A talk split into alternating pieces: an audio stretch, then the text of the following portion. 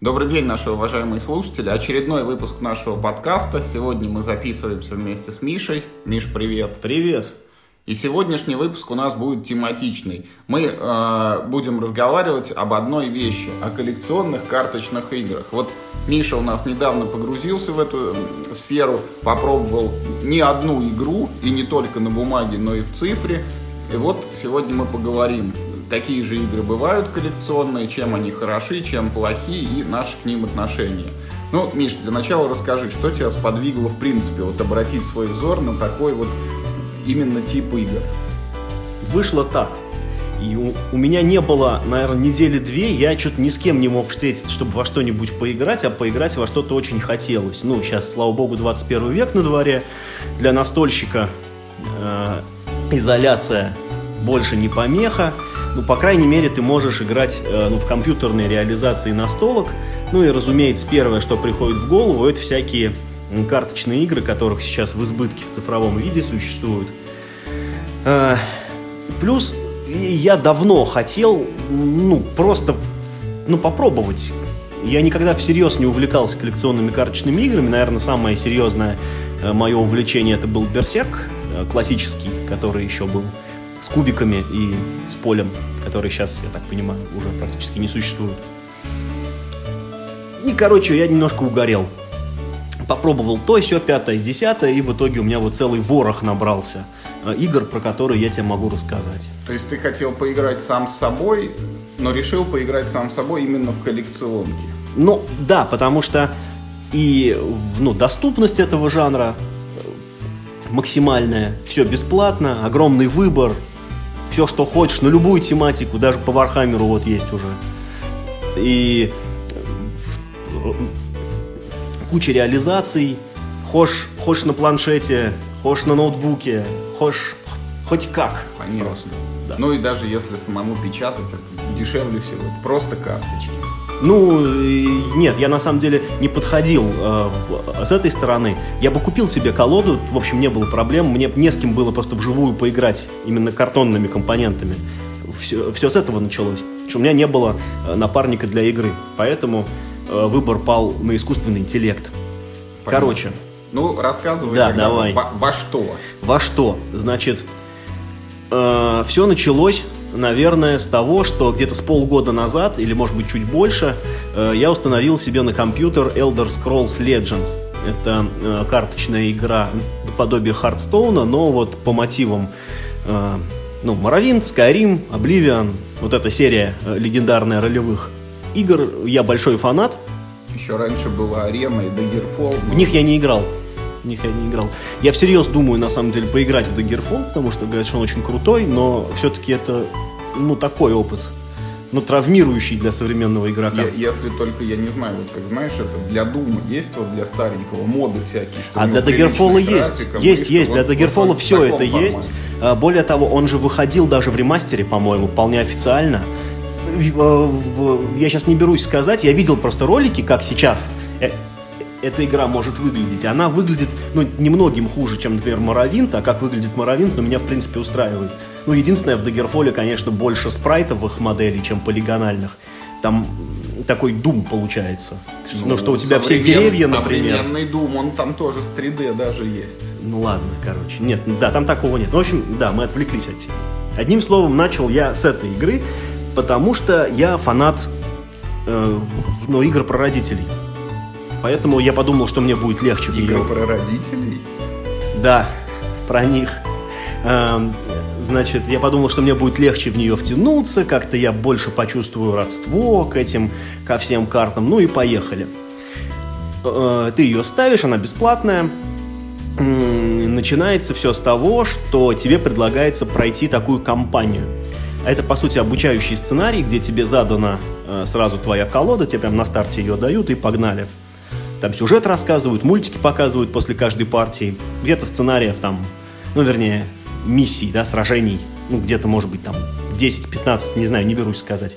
Прощелкал ее там за вечер, наверное, начало нравиться, ну, разобрался в правилах, она, ну, для этого сделана, чтобы ты понял. А вот в целом, как мне вот не игравшему, это типа MTG, типа Hearthstone, а ты там это Hearthstone. существ и атакуешь врага. Это прям Hearthstone, э, и чем отличается от Хардстоуна?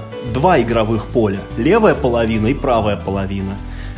У них могут быть немного разные правила. Это зависит от сценария. Например, там на правой половине, например, э, ну типа такой туман, например, может быть, и в первый ход, когда ты на нее карту выкладываешь, противник не имеет права ее атаковать, типа он ее еще не видит. Или, например, там... Э, Э, в правой части поля, например, может быть какая-нибудь лечилка, которая там постепенно вылечивает, или какой-нибудь фонтан магии, если ты там туда карту играешь, получаешь еще там магию. А так это, э, это Хардстоун. То есть ты получаешь в начале один... Э, в левой части одну. плавает акула и кусает всех юнитов. Да. То есть у тебя в первый ход одна единица магии, во второй две, в третий три и так далее. У второго игрока есть такое одноразовое кольцо, в котором, типа, один раз ты можешь, типа, это кольцо проглотить, и это даст тебе просто одну магию. Или два раза его можно. Ну, в общем, ну, ну короче, Да, да, да. Да, это Hearthstone, разницы в правилах можно сказать, что нет. Играли в Hearthstone, тут разберетесь моментально. Картинки красивые, системные требования. Очень, кстати, как ни странно, очень высокие системные требования. Ну, то есть, а, а, а, она у меня запускается, но я как бы э, не вполне могу понять, почему, например, э, Morrowind со всеми аддонами весит, например, там гигабайт, а карточная игра, где, казалось бы, просто, ну вот картинки, да, JPEG, весит 4 гигабайта. Вот так вот. Нормально она весит, и, ну, понятное дело, что сейчас 2019 год, и, э, ну, там, мне с моим ноутбуком допотопным, конечно, это все тяжело дается, но в целом я думаю, что можно ее, может быть, на каких-нибудь там, типа, там, минималках, там, какие-нибудь там эффекты отключить, еще что-то можно сделать. А... Значит, когда ты проходишь кампанию, тебе несколько остается развлечений. Ты можешь, значит, головоломки решать. Это еще более простая вещь. У тебя вот, ну, чаще всего у тебя только одна рука, один единственный ход и задача, что ты должен выполнить с помощью этих карт. И нужно вот там хитрым способом комбинируя эти карты, а решение все только одно. Найти вот это решение. Это называется головоломки. Их тебе предлагается 10 возрастающей сложности. И дальше ты, ну, э, и дальше ты уже играешь ну, живыми игроками. Э, это ну, драфт, констрактед, все, все, ну, то есть, да, как бы, ну, вся классика. Я э, с живыми игроками сыграл всего лишь пару партий, в Constructed, потому что, ну, чтобы играть драфт, надо неплохо знать уже как бы карты, у меня нет такого знания. Поиграл теми колодами, которые заработал вот на стадии обучения, там ты их заработаешь несколько штук, там 3, 4, 5, может быть, колод тебе уже как бы сразу подарят, бустеров дадут, ну, в общем, э, в, там схема для новичков вполне лояльная, тебе там сразу всего надают, и ты прям, и ты начинаешь игру не голым, а уже ну, с целым дисплеем карты, с которых можешь там все собирать себе как хочешь. Что могу сказать по поводу этой игры? Она очень строгая такая. Вот если Hearthstone, я в него, кстати, тоже э, только, только вот на той неделе буквально поиграл, да, в первый раз. Он такой прям, ну, какой-то канареечный, яркий, там все там что-то все там что-то все орут, все взрывается, какие-то куры бегают там по игровому полю, какая-то всякая, всякая дребедень происходит. И меня это немного раздражало, вот честно скажу. То есть я сначала поиграл в Elder Scrolls, а потом уже попробовал Hearthstone. И мне Elder Scrolls понравился чуть больше. Э, хотя там чуть более как бы медленная механика, чуть более вязкие все эти комбинации из-за того, что больше времени проходит, пока раскачается рука. Хардстоун более динамичный, там с первого хода сразу начинаются замесы, там размены карт, там ты атакуешь, тебя атакуют. Здесь не так, здесь ты прям нормально, спокойненько выстраиваешься. Сначала по чуть-чуть, потом там у тебя более какие-то сильные приходят свойства, там, да, магия раскачивается у тебя, ты можешь какие-то крутые эффекты начинать применять. Более спокойно проходит игра. Короче, такой вот более суровый Hearthstone. Да, да, да, да. Рандома поменьше. В Hearthstone очень много карт, которые, например, срабатывают на случайную карту противника. Ты не можешь знать, э, куда полетит какой-нибудь fireball. Тут, по-моему, ну, э, если есть, то мало. Вот мне кажется, что у меня вообще нет таких карт, которые как-то там случайно срабатывают. Ну окей, короче, кому нравится Хардстоун и хочется большей суровости, может быть, большей предсказуемости и чуть-чуть другой механики вот с этим там левым-правым флангом, да, на поле, можно играть в этот Elder Scrolls. Что еще ты играл? Ну вот, как я говорил, потом был, собственно, Hearthstone. Про него что сказать? Э, ну, для новичков, конечно, это лучшая игра. Ну, он, во-первых, Warcraft знают больше, чем это Elder Scrolls, наверное. Во-вторых, он действительно ярче, проще. Там еще вот эти тоже как бы компании есть и обучающие, и на прохождение более увлекательные всякие дейлики, челленджи. Их там, в принципе, больше э, разнообразия, и они как-то, ну, увлекательнее сделаны. Но вот я честно скажу, меня Хардстоуна дико раздражает вот этой своей клоунской оберткой, это очень фановая игра, как ни крути. Я, думаю, что в нее можно прогрессировать и играть прям как суперпрофессионалу, но до этого надо прям, ну, дойти, э, чтобы и карт побольше иметь, и составить себе какую-то сильную колоду. А я играл чисто как новичок, и я даже не планировал как-то серьезно этим делом увлечься. Мне хотелось несколько вечеров, ну, просто карточки покидать.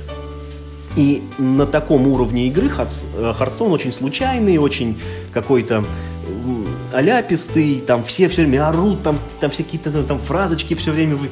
Я выключил звук весь, это просто невозможно. Там все время там, за Альянс, за Орду, там все начинают орать, они... В общем, выключил звук, тогда стало получше. Э, в этом самом так себя не ведут. Понятно. Э, карты в Elder Scrolls. Ну, Hearthstone, понятно, наверное, играли все там более-менее представляют. Это стол, это их существа, они атакуют друг друга, атакуют соперника. Во что еще играл? Следующим номером я вспомнил. Я ведь люблю всякие старые компьютерные игры. Я вспомнил что в 2000 каком-то там в первом, там, втором году отечественная компания Нивал выпускала такую игру даже в двух частях, это называется Демиурги. Да. И а, в первую я играл прямо в год выхода, у меня был лицензионный дисочек, мы гоняли с пацанами чуть-чуть, и, и, и что-то как-то не прониклись. Вот этот вот сплав э, героев, когда ты ходишь по карте и там шахты, типа, э, значит, ну там свои флажки ставишь на шахты, а потом ты за ресурсы покупаешь себе карты в колоду и сражаешься вот типа там, да, вот в эту мотыгоподобную какую-то игру. Но что-то как-то мне он тогда не зашел. Я подумал, что во вторую часть я не играл. А я знаю, что вторая часть, а, она выкинула всю стратегию э, и, и оставила только твоего героя только с одной колодой. Это такой тип как РПГ, что ли. То есть э, там карта все еще есть, но ресурсов собирать уже на ней не надо. Ты просто ходишь от схватки к схватке, ну, ты, ты можешь выбирать, с кем ты будешь там первым сражаться, с кем вторым. Э, ну, посещаешь магазины, также затариваешься картами, но у тебя только один герой, то есть это больше не стратегия. Ты прокачиваешь одну конкретную колоду и ей постоянно играешь. Ну как это интересно? Мне не понравилось ужасно. Э, во-первых, вот на самом деле, может быть, мне понравилось бы больше, но вот самый первый недостаток, который приходит в голову, перечеркивает все хорошее, что есть в этой игре. Она сделана ужасно неинтуитивно. Там очень много вещей, которые э, ну, влияют на исход боя. Но эти вещи никак не визуализированы. Ты, ты, ты как будто помнить. должен уже... Да, да, блин, ты понимаешь, мало, мало помнить. Ты должен знать, что эти вещи вообще в игре существуют. А я вот только сел играть в игру, откуда как бы мне про них знать? Ну, в 2001 году, Миша, еще не было это, такой традиции устраивать обучалки, там ты должен был по хардкору, вот набивая шишки, разобраться сам во всем. Ну вот здесь так как раз. Э, ты, э, ты начинаешь сражаться с противником, выясняется, что у него есть какая-то там мифическая специализация героя. Я даже, ну то есть там такое типа сообщение. него запустил фаерболом, узнал, а него, говорит, а у него resist, да, да, да, и малейт improved, понимаешь. Вот, и ты как бы так теряешься, думаешь, что же делать. И, и, и, и в блокнотик записываешь. И, и самое главное, это довольно быстро проскакивает сообщение, и я, ну, в первый раз я не понял, почему не сработало, что я сделал не так.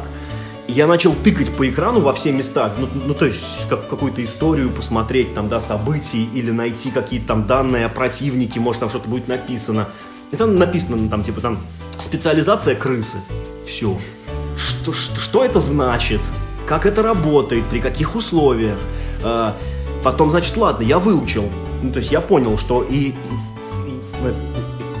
я вспомнил, что и в первой части также было. Э, я, то есть я думаю, да, окей, хорошо, у всех героев есть специализации, буду, значит, это в голове держать. Там какой-то там очередной бой следующий, раз опять что-то там как не по правилам работает, а, а сейчас-то что не так? Ну, у него нет такой специальности. Выясняется, что там э, есть какое-то глобальное событие, ну, как в этих там в героях, типа там эти астрологи объявили неделю там гоблинов, и в и там, там всю эту неделю гоблин типа не блокируют. И ты такой, вот елки-палки, а это, а, а это я откуда должен был узнать? Никаких как бы сообщений на пейджер не приходило. Как, где это смотреть? Или, например, какое-нибудь существо, например, там у него там, ты на него нажимаешь правой кнопкой, и там такое маленькое окошечко, там, где показывают его жизнь, атаку, защиту, и, та, и таким, типа, там, жирным, э, жирным шрифтом написано, типа, там, горец. И все. И, и, и все, да, да, что такое горец, нигде в игре, ну, вернее, где-то, видимо, это написано. Я прошел, кстати... Не, ну, там нету уфопедии такой, типа, все Ну, может быть, она в отдельном меню где-то есть, но прям во время схватки ну, так сказать, ну, типа экспрессно, вот как, какого-то, ну, какого-то блокнотика вот там нет. А, значит, э, дальше все-таки становится видно, что игра очень старая. Фазы атаки, защиты, там вот это все. Э, сейчас это сделано настолько интуитивно, что ты даже не думаешь, а, а, а какая сейчас у тебя фаза там идет в игре, да? А там это все очень сильно разделено. Вот, ну, пока не поиграешь, не поймешь. А она сделана как-то, ну вот еще недостаточно отполирована просто, ну вот сама механика. Больше как настольная игра перенесена. Да, в том-то и дело, что нет. В том-то и дело, что нет. Вот э, э, тот же там Hearthstone, это точь-в-точь, как карточная игра выглядит на столе один в один. Там они заменили карты на фигурки героев, как, а, но от этого, ну, как, ну, ощущение не рушится. А, оно другого рушится, что... Э, например, есть там типа там фаза атаки. Вот ты там типа поатаковал воинами, и ты понимаешь, да, что вот типа те, кто поатаковал, уже не могут защищаться. И, и, и потом стоит фаза защиты. Ты типа там вручную его там выбираешь, там кто будет против кого. Ну, в общем, там ну, понятно. как бы много лишних каких-то сущностей, которые, как показали, ну вот современные карточные игры, реализованные на компе, вот э, это все не нужно, это работает и без этого. А там это как бы все осталось такими рудиментами той эпохи.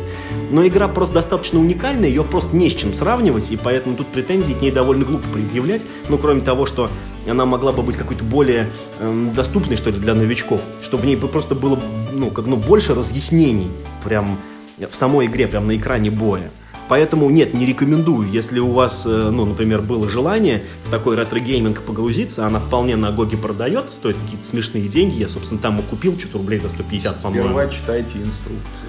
Да вообще не, не, не это самое, как бы все. Э, э, этот поезд уже ушел, и если и вы так... сошел с рельсов. Да, и то есть, да, он, он в этом стоит, в запаснике, короче, там, и его этим ну, разворовали уже, там, все сиденья вытащили из вагонов. Ну хорошо, ты вот рассказал нам про всякие электронные штуки, а вот именно вот ближе к настольным, с бумагой, там, с карточками, с картоном, вот что-то довелось попробовать. Я воскресил э, в своей коллекции очень старую игру, которая называется Бумбит. Я думаю, что большинство слушателей даже, может, никогда не слышали, что такая игра вообще существует. Это игра отечественного независимого автора. Э, Shade Memory у него было такой псевдоним творческий. У него даже сайт был, даже два разных сайта было. Совершенно верно, да, да, да. Вот. Игра э, э, делалась году, наверное, года с 2004, да, где-то вот так, наверное, или может 2006, там по 2008-2010, ну, она где-то вот там закончилась да, да, да. как бы. По современным терминам это, наверное, получается живая карточная игра. Там нет, естественно, бустеров, она выкладывается в интернет, э, все карты, и ты печатаешь себе столько, сколько нужно, собираешь из них колоду, играешь против другого оппонента, который поступает так же. Он может взять любые карты, но в рамках ограничений. А, насколько я... Ну, во-первых, это игра как бы про бомбермена, то есть там нужно, да, закидать... Насколько я помню, да, он типа начинал делать э, карточный аналог игры Бомбермен. Но потом у нее появилась такая довольно прикольная стилистика собственная, такая как бы...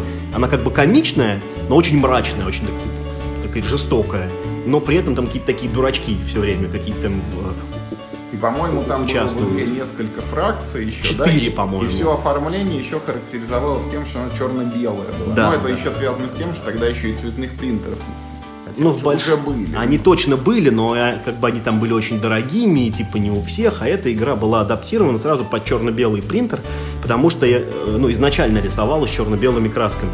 Вы все еще можете э, все карты найти Если погуглите, все ссылки пока еще работают. И, но, кстати, если вот у вас интерес э, проснется, то поспешите скачать все карты, потому что я думаю, что эти хостинги, они скоро уже просто закроются, и, ну, то есть игра потеряется, а жаль, игра хорошая, Вот, да, кстати, очень. Коля, она про Бомбермена, вот расскажи, это же вот как раз необычная вот эта штука с существами, там, с заклинаниями и так далее. Да.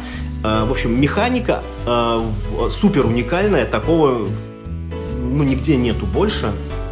Да, это тоже коллекционная карточная, ну, ну, как бы тоже у тебя есть колода, есть рука, ты берешь по одной карте, там, типа, в руку каждый ход, и вот там разыгрываешь это все. В общем-то, все как бы как у людей. Но, но все, вот эти вот свои маленькие вот эти отличия, в общем, есть. А, Во-первых, нет маны вообще никакой, никогда. Ты можешь играть все, что тебе нужно. У некоторых карт есть стоимость, например, там нужно кого-то тиранить, там нужно что-нибудь сбросить, но такого понятия, как мана, нет.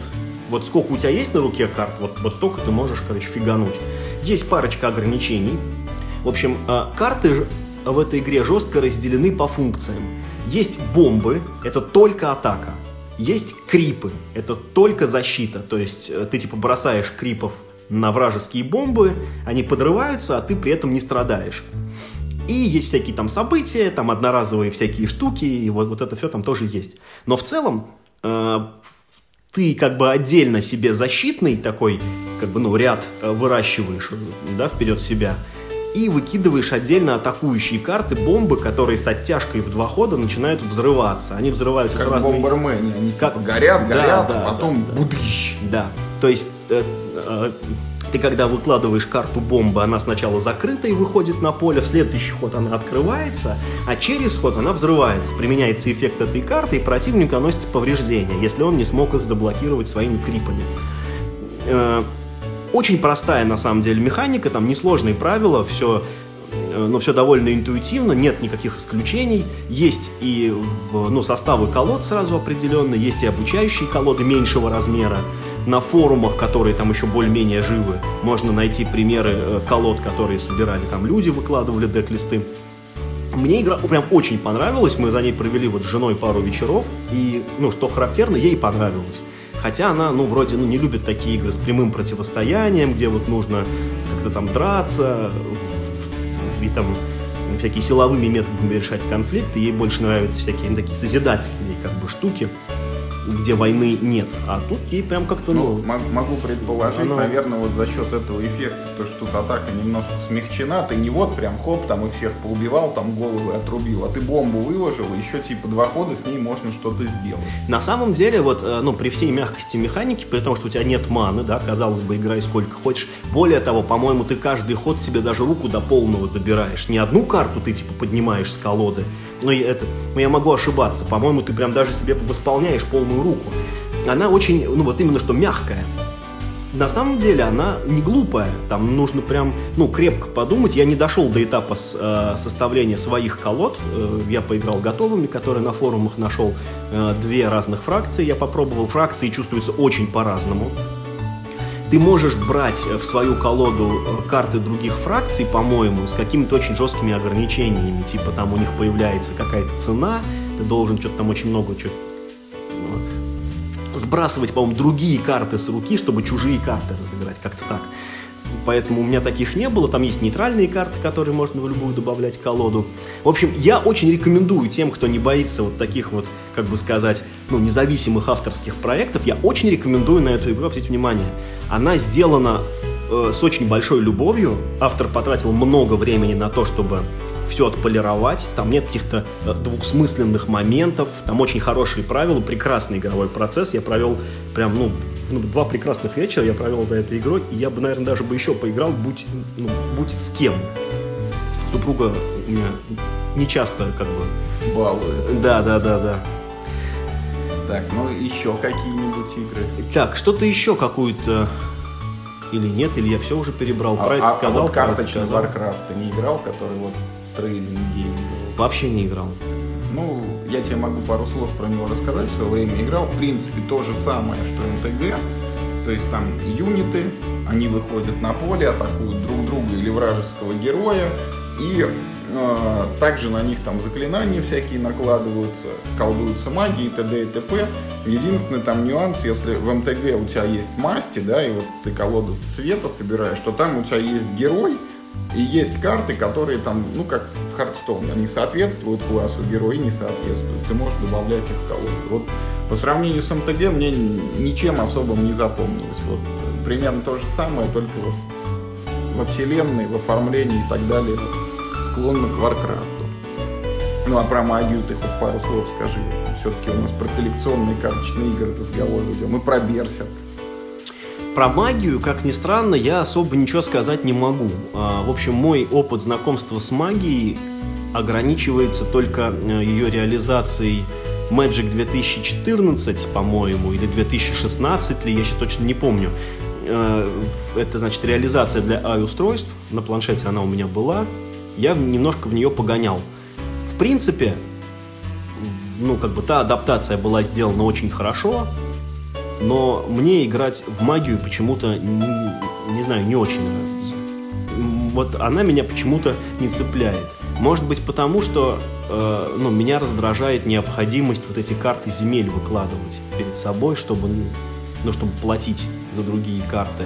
Ты добавляешь их, получается, в свою колоду, и вот этот вот так сказать, ну, радостный момент, когда ты в начале хода берешь одну карту, такой думаешь, вот сейчас там что-нибудь классное, а там земля, а там... причем которая тебе не нужна. А потом ты такой, ладно, в следующий ход. А там раз и опять земля. Ну, я, блин, я не знаю, я в нее очень мало играл, не могу как-то так взвешенно сказать. А вот мои друзья, они по магии прям дико угорали, они в шестером играли в какой-то такой сложный режим, где типа трое на трое играется, по-моему, он называется Overlord или как-то так там какие-то а, там по специальным правилам как-то собираются колоды, они, по-моему, больше стандартных, там должны быть, по-моему, все юниты разные у тебя, ну, нельзя несколько одинаковых иметь в колоде. У тебя есть там какой-то герой, по-моему, ну, типа твой Planeswalker. Там вот как-то хитро у них эта система э, работала, и можно там, типа, там друг друга, э, ну, типа, там перекрестно как-то атаковать. Ну, вот они играют в четвером и в шестером именно, ну, вот двое на двое, трое на трое. Они прям угорали дико, они себе распечатали там этих, ну, естественно, то, они играли на кухне, поэтому они себе э, проксей напечатали, но у них прям, прокси, э, прям прокси они печатали прям просто сотнями, там, и так пробовали, и сяк пробовали, там, как бы. Вот их увлекло. Я, я вот в магию играл на компьютере, но вот у тебя там Magic 2016, а у меня был, наверное, Magic 1996, там еще какая-то там игра про Шандалар, где вот как в Демиургах, ты там героем ходишь по карте, подходишь к каким-то врагам и можешь с ними сражаться, ну, вот, в формате колода на колоду. Как-то э, Art of Magic как-то так называлось, что-то я такое. Я не помню, как она называлась. Я помню, что там была какая-то фишка, я в нее достаточно долго играл, вот там ходил, как бы качал колоды, а потом нашел в интернете секрет, что там, если в каком-то там конфигурационном файле там что-то подписать или удалить, у тебя там сразу три дополнения открываются, и там просто вот я играл с одним набором карт, а тут он умножился на три буквально там или на четыре. Вот это было о. Но это, конечно же, там какие-то самые старые сеты магии, где вот такие карты, как там медведи, вот эти 2-2 стандартные, зеленые, там райские птички, которые дают вот землю любого цвета. И самые крутые карты там были типа Force of Nature, там 8-8 зеленая карта с пробиванием. И вот я помню там по-всякому, я колодами разного цвета играл, там и всякие какие-то извраты, что вот и так выигрывал, и так выигрывал. Но вот тогда было интересно. Причем там был режим, ну и просто вот дуэльный, как бы можно было не бегать по карте. И именно вот с походами, когда ты кого-то убил, там тебе дают одну карточку в награду, ты ее можешь добавить себе в колоду, там что-то с ней делать дальше. Вот тогда было интересно. Потом вот была у меня пауза, потом через какое-то время я, в принципе, увлекся уже настолками, ну и было не до магии. Ну вот это, кстати, знаешь, ну к вопросу, зачем, типа, появляются новые настольные игры, ведь старые тоже хорошие. Вот да. все-таки есть момент того, что ну, время идет вперед, жизнь меняется, и вот э, я думаю так, что вот, вот в эту игру, про которую э, даже современной графикой, ну, я думаю, сейчас тебе уже было бы не так интересно играть. Может быть. Потому что там тоже был вот этот элемент, о котором ты упоминал про Демиургов. Там вот это было там 100-500 фаз вот этих вот переключений, там надо было там нажимать кнопку ОК, если ты ничего не делаешь в эту фазу, там и так далее. Это действительно там можно упростить и лишнее отбросить. Но тогда было интересно. То есть э, вот на уровне новичка э, ну, я супер новичок во всей этой теме. Абсолютно не погружался глубоко. Более того, вот э, все игры, про которые ну, вот я тебе рассказал сейчас, они ну, все у меня застопорились на одном и том же этапе. Что все, я понял, как это работает, теперь нужно самому собирать колоду mm-hmm. и идти как бы уже нормально играть. Ну, вот на этом этапе для меня все. Я ну, вот понятно. дальше я не могу пойти, я не хочу этим заниматься. Кстати, это, коли вот мы там вспоминаем всякие компьютерные штуки, в основном, вот, пользуясь случаем, я хочу порекомендовать старую, старенькую очень игрушку, она тоже, наверное, начало 2000-х, она называлась Астрал Турнамент, турнир в Австралии. Причем э, она потом перерождалась там в Астрал Мастерс, какие-то повелители Астрала и превратилась в конце в Спектромансер, который есть даже вот под iOS сейчас игра. Ну, в общем, Астрал Турнамент, самая первая, это была самая вот клевая игрушка этой серии. В нее очень много играли, причем она и для новичков была доступна. В общем, суть игры тоже вот дерутся два мага, только колоду составлять не надо, там те, вот там пул карт был, ну, небольшой, там, допустим, было, может быть, 50 всего там в игре. И они разделены там на стихии были, там, огонь, вода, земля, воздух, там, и смерть еще, кажется, была. Вот ты играешь за мага, у тебя всего на игру есть там условно, ну, 16 карт, может быть, там в каждой стихии по 4, или там в какой-то, может быть, 3, в какой-то 5, как это рандомно выпадет. Каждый ход у тебя автоматом прибавляется одна мана в каждой стихии, то есть копится, растет. И ты можешь разыгрывать тоже эти по одной карточке вход в пределах ну, вот, своей маны. Карты там были ну, типичные, короче, юниты и заклинания. Причем юниты, там был такой у тебя ряд из пяти слотов, ты выводишь существо в один из этих пяти слотов, и каждый ход он автоматом атакует то, что находится перед ним. Если может, пробивает врага, если не может, бьет то, что там перед ним поставил противник. Причем существа, понятно, были там атакующие и защитные, и у многих еще были там специальные эффекты, которые срабатывают при его активации. Например, там хиллеры были, которые там жизни лечили тебе или другим юнитам. Там была условно там стена смерти с показателем 0,50, и вот пока она стоит на поле, любой там умерший юнит тебе дает 3 жизни. И там были самые крутые всякие элементали, он там стоил 10 маны, но когда ты его выводишь на поле, он тебе дает плюс один к приросту вот этого вида маны, и его атака равняется вот твоей мане в этом виде. Вот очень крутая игрушка, причем там в ней был режим компании, что ты можешь играть там против компьютерных противников, причем на харде там она, ну, реально челлендж был, чтобы выиграть. Ну вот, и просто друг против друга вот играть по сетке тоже было очень круто, прям вот пользуясь случаем, если кому-то вот интересно, найдите в интернете, она, по-моему, самая последняя была версия 1.6, вот игра очень классная. Я вот сейчас, кстати, вспомнил еще про две интересных игры, они обе, ну, уже в таком ну, в угасающем состоянии. Ну, одна совсем уже загнулась, а вторая тоже, в общем, уже туда практически, уже одной ногой тоже. Обе отечественные э, разработки, такие не классические коллекционные игры, э, «Диктатор. Контроль» и «Берсерк». Ну, классический «Берсерк» вспомнил. я имею в виду. Ну, вспомнил я и как бы раньше, а «Диктатор. Контроль» только сейчас мне как-то... «Диктатор. Э, Контроль», давай я немножко расскажу. Вот я в него, мало того, что я в него играл, я в него Ты в него угорал, я помню, Я участвовал нормально. в официальном турнире, и даже когда-то был знаком вот с разработчиками, с ребятами. 13 рентген. Да, 13 рентген, которые потом распались, как, не знамо во что. В общем, что такое диктатор контроль? Это старенькая тоже начало нулевых годов, годов отечественная коллекционная карточная игра, но... А, а, а, но Нет, это ЖКИ. Но ЖКИ, да. Уже потому... тогда это было ЖКИ. Не да, было бустеров, да. колоды продавались Э, ну, как, ну, известного состава. Не, не совсем. Совсем. Не совсем. Случайных карт не было в колоде. Нет. Ты покупал карту, в которой было... Вот, ну, давай с самого начала, короче. Что такое диктатор контроль? Это игра с небольшим подвывертом, то есть там не просто играешь вот друг на друга, а там было поле, по которому у тебя двигались отряды. У тебя их было три штуки каждый отряд это три карты, которые ты вот заранее прям выкладывал перед собой. Вот это под циферкой 1, вот эти завязаны под циферкой 2 и под циферкой 3. Выкладывал, по-моему, в темную, кстати. По-моему, до схватки не, не, противник не знал, что у тебя в каком Короче, отряде. соль в том, что в игре были две основные фракции, я не знаю, откуда они там, может быть, украдены были. Я нет, нет, нет, это я сейчас тебе расскажу. Эта игра была сделана по мотивам а, какого-то научно-фантастического романа отечественного автора. Падшие ангелы Мультиверсума Леонида Да, Алехина. да, Вот память да, да, подсказывает да, да, внезапно. Просто вообще ты сейчас... Да. Ты прям... Короче, браво. короче, там был орден новых тамплиеров и симбиотический синклит. Кто-то говорил, что это может быть там StarCraft, там Зерги или еще кто-то.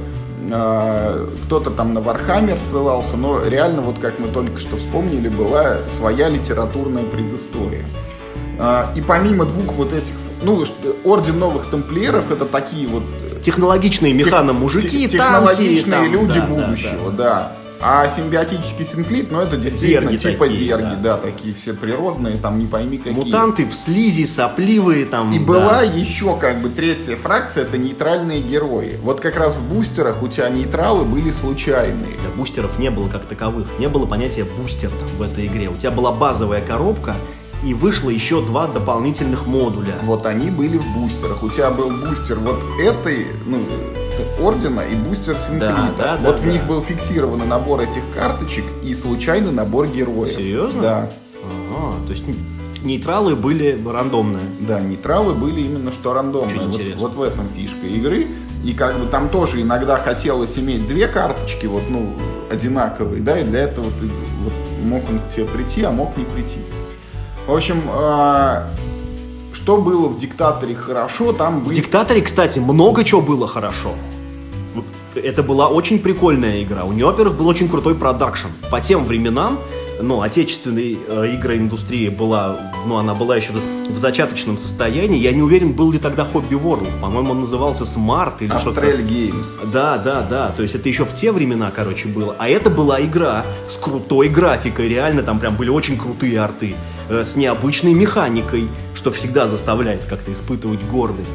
Она неплохо работала, у нее даже была турнирная поддержка. Давай просто скажем, что было в игре плохо. Это было качество компонентов не очень, потому что у тебя вот эти фишки отрядов, это были просто вот, ну, из картона он вырезан. Это даже не жетон картонный, а вот просто бумажечка, которая Ну, по тем по временам это было еще ничего себе. Но и да, да, конечно, там и поле было из тоненького полю. Да. картона. Вот если б не поле и не жетоны, это была бы игра вот современного уровня, вообще без вопросов. Ну и вот что еще мне в ней не нравится, это, конечно, кубик.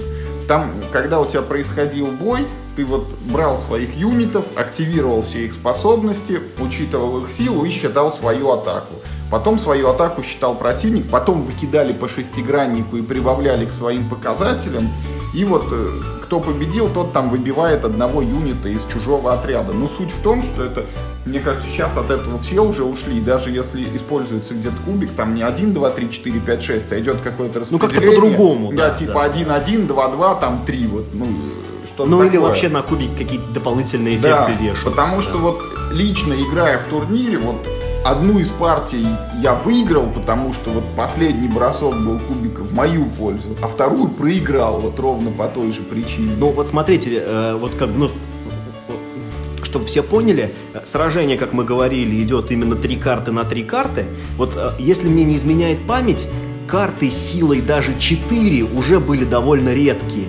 5 я, Там- честно, там да, было да, от да, одного, по-моему, не до трех, и четверка была, может, Может одна. быть, да, вот я, я тоже пятерок не помню. То есть максимум, если ты прям затачиваешь вот этот вот свой отряд именно на силу, а не на какие-нибудь там кунштюки там или на скорость передвижения по полю, да, то ты мог как бы 9 иметь силы.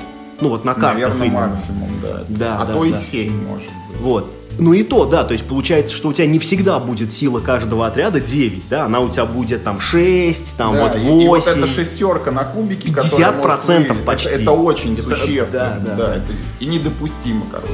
Э, Настолько, что даже фанаты этой игры сделали собственный вариант правил, который назывался квадроконтроль.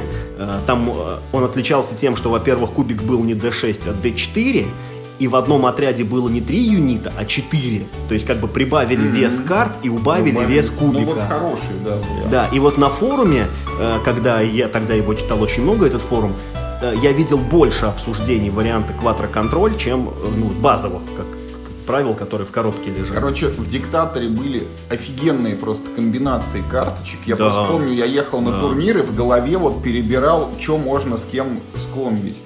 И там очень просто крутая вот дизайнерская и графическая находка, которую я воспроизвел вот в самодельном этом варианте карточек для генералов холодной войны, когда у тебя на карте сверху нарисованы все существующие в игре фазы хода и подсвечена та фаза, в которую срабатывает эффект карты. Это очень круто. Этого не делает вот никто до сих пор. Да, непонятно почему, да. да. Как настолько на поверхности это, это не стоит ничего, и это настолько вот, ну, у тебя любая карта, она работает как памятка, во-первых, да, да потому да, что да. ты понимаешь, какие в игре есть фазы хода. И во-вторых, она наглядно показывает, когда эта карта работает, и держа несколько карточек перед собой, ты понимаешь, в каком последовательность да, активации этих событий. Да, да. Вот, поэтому диктатор, вот Жаль, что он сдох. Потом хотели делать третью фракцию Амазонки, по-моему, она, или Кочевники, как так. Вконтакте, кстати, до сих пор есть группа, она даже худо-бедно функционирует, и там есть вот эти незаконченные карты, они, по-моему, без графики,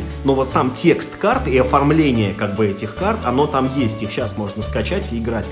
Мне, на самом деле, вот жалко было по диктатору именно этот самый момент – то, что это была коллекционная игра.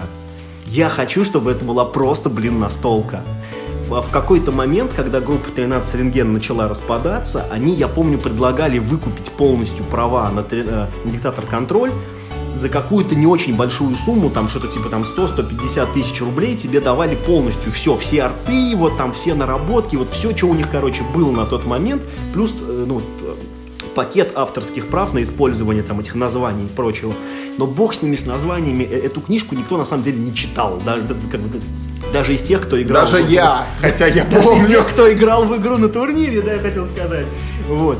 Очень крутая механика. Я хочу, чтобы эту механику взяли и сделали из нее настолку. Потому что эта игра, она по духу была ближе, знаешь, вот к игре, э, как она, у Рейнера Кница, «Синяя луна», да, Blue Moon. Да, да не тоже не считает, что это коллекционная игра, да, но это, это просто карточная игра, в которой можно дополнительно покупать быть колоды. готовые карты, готовые варианты отрядов, а ты да, бы их да, просто да. брал и играл. Я, кстати, хочу сказать, что тогда вот с ребятами разговаривал, у них же были еще идеи по развитию. То есть не только вот новые фракции, которых там обещали чуть там то ли 6, то ли 10. Вот ну вот 4 сейчас есть в этой группе Короче, там, у них был вариант, фракции. который назывался «Холодное лето 2040 года», по-моему. Да, они даже запускали сайт, я помню, где, начали. Где добавляли два модуля. Во-первых, там какая-то погода в игре была, которая то ли по кубику менялась, то ли что, и она давала, вот как ты говоришь, в этом в Elder Scrolls карточном какой-то эффект эффект на поле, там то ли лечилка, то ли ходить может это не так далеко, отряды могут, то ли еще что. И во-вторых, там было, если базовое поле это было просто поле, на котором там было несколько точек, где можно подраться с нейтралами, то теперь на нем какой-то ландшафт еще появлялся. Не помню уж как он влиял на игру, то ли это были просто препятствия, то ли туда можно было зайти что-то получить но тем не кстати, в оригинале был центральный сектор какой-то небеса. Я помню, вот я даже на турнире играл, у меня был какой-то юнит, который в небесах, да. он типа там крылатый, у него был да, плюс да. к атаке. Это было очень круто.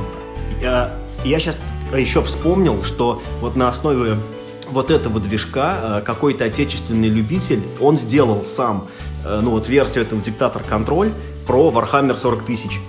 Там были четыре фракции, э, четыре набора этих карт. Она игралась примерно по правилам этой игры, э, только у карт были совсем другие свойства, чем ну, то есть базовые. Э, это не был просто редизайн. Он прям сам придумал свойства, причем я понимаю так, что свойства он брал ну, ну, из характеристик варгейма. Это там все более-менее соответствовало. И он говорил, что типа что они много с друзьями тестировали ее и не нашли каких-то уж прям, ну, ну там очень сильных поломов. Так что, типа, против любого отряда можно было найти там какую-то контрагайку свою хитрую. Где-то этот вариант тоже, наверное, в интернете еще можно найти. И, кстати, в этом варианте гораздо больше была тоже роль поля. Там э, было больше карт, которые позволяли телепортироваться, э, там нападать с тыла, как-то там что-то еще. Э, ну, ну, потому что будем честными, в коробочной версии поле было, ну так, для галочки. Да. Не вот оно было там нужно, в принципе, там до чего угодно можно было заход за два дойти, и там как-то там, убегать там, было там, тоже. Там можно было убегать, потому что, опять вспоминаю, на турнире там был какой-то э, тайбрейкер, типа там, если вот что-то происходит и кто-то от кого-то убегает, там запускается счетчик, вот за 13 ходов, если ничего не произошло, то там кому-то присваивается победа. А я еще помню, что э, на форуме обсуждали какую-то такую довольно сильную комбинацию. Там такая была карта типа электропоезд, э, которая за активацию позволяла тебе проехать три клетки. Это очень много было в масштабе игры. И вот там один парень говорил, что его тактика выстроена на том, что у него один отряд это таких вот три поезда. Ну, то есть он драться практически mm-hmm. не может практически совсем, но он за один ход может собрать, типа, там, половину нейтралов на карте, а это было ну, там как-то полезно, там, там да, какие-то ресурсы да. какие-то они тебе давали. Не, нейтралы это просто были более крутые юниты, ты если победил отряд с нейтралами, ты мог добавить себе вместо одного своего бойца вот другую карточку усилиться, типа. И поэтому все там вначале шли бить этих нейтралов. Короче, диктатор контроль незаслуженно забытый проект. Да. Очень была Жаль, хорошая что он игра. умер. Мог, да. мог бы это расти и развиваться. Вот. И Берсерк. Берсерк. Да, отечественная игра. Если, э, если быть честным, то, наверное, э, вот игра Берсерк это была первая настольная игра, которую я увидел просто... Нет, э, не так. Первые игры были компании Технолог, но это были больше солдатики, Солдат. чем нам как бы на, на настольные игры. А вот именно настольная игра, я впервые на полке магазина увидел э, первый набор Берсерк. Это такая, ну, ну, видимо, там какая-то была стартовая колода или что-то в этом роде. Знаешь, где продавалась? На почте. На нашей почте. А знаешь, что еще рядом с ней стояло? Зелье варенье. Вот как, как Две коробки. шагнуло-то, да? Сейчас на почте есть и банк, и вот э, алкоголь планируют уже продавать, а вот игр что-то сейчас не увидишь. Да, деградируем потихоньку. И я очень хотел все прикоснуться к этой игре Берсерк. Она стоила очень дорого, ну потому что я, я надеюсь, привык. Я надеюсь, ты не украл ее потом на почте. Нет, конечно, нет. Я очень, я очень сильно потом. То есть это был э, первый выпуск, да, первые карты вот этого Берсерка. Я к ним приобщился на седьмом э, сете карт. Вот так вот. То есть это где-то я не знаю, 6-7 лет прошло. Всего, их было много, кстати, их было много. Вот я на седьмом сете карт, я к ним прикоснулся. Короче, у меня было две стартовых колоды. Мне игра очень понравилась ну, тогда. К чести Берсерка надо сказать, что очень здорово, что он не оказался клоном МТГ, да? да к чему могло все привести, да. потому что Берсерк это как бы вот не такая коллекционная игра, как вот Hearthstone и сейчас и так далее. Там нету игрока, которого вот бьют солдатики другого игрока. Вместо этого там есть поле в клеточку, по которому ходят отряды. Такая вот все ваши карты это существа, там магии Т нет. Тактика сражения Wargame в формате такой. отряд да, на да, отряд. Да. Да. А, маленький wargame. Вот у меня было два стартовых набора, э, лесной, по-моему, и горный. И вот, вот, короче, мы, значит, но в него с друзьями гоняли. А потом еще совершенно случайно я купил себе это обучающий как, как, набор. Как бы ближе, как вот бои в героях. Вот да, совершенно верно. Это, это и есть, в принципе, такой бой в героях. А потом еще был очень классный обучающий набор, который назывался «Легенда Руси», значит, э, где богатыри сражались с разной былинной нечистью. Что-то вот у меня тоже такое. Да, на набор. одной, там, значит, там стороне там был Добрый был. Никитич, там всякие там этот самый, э, там этот э, Калаврат этот Евпатий, э, а, а там, значит, был всякие там идолище поганое, да, Змей Горыныч, ну, короче, круто, вот мне очень нравилось вот, и, вот этот э, этот учебный набор, на самом деле, я играл гораздо больше, чем, опять же, эта вот часть с колодами. А, потому что он я был опять, собранный. Да, я опять уперся в это проклятое колодостроение.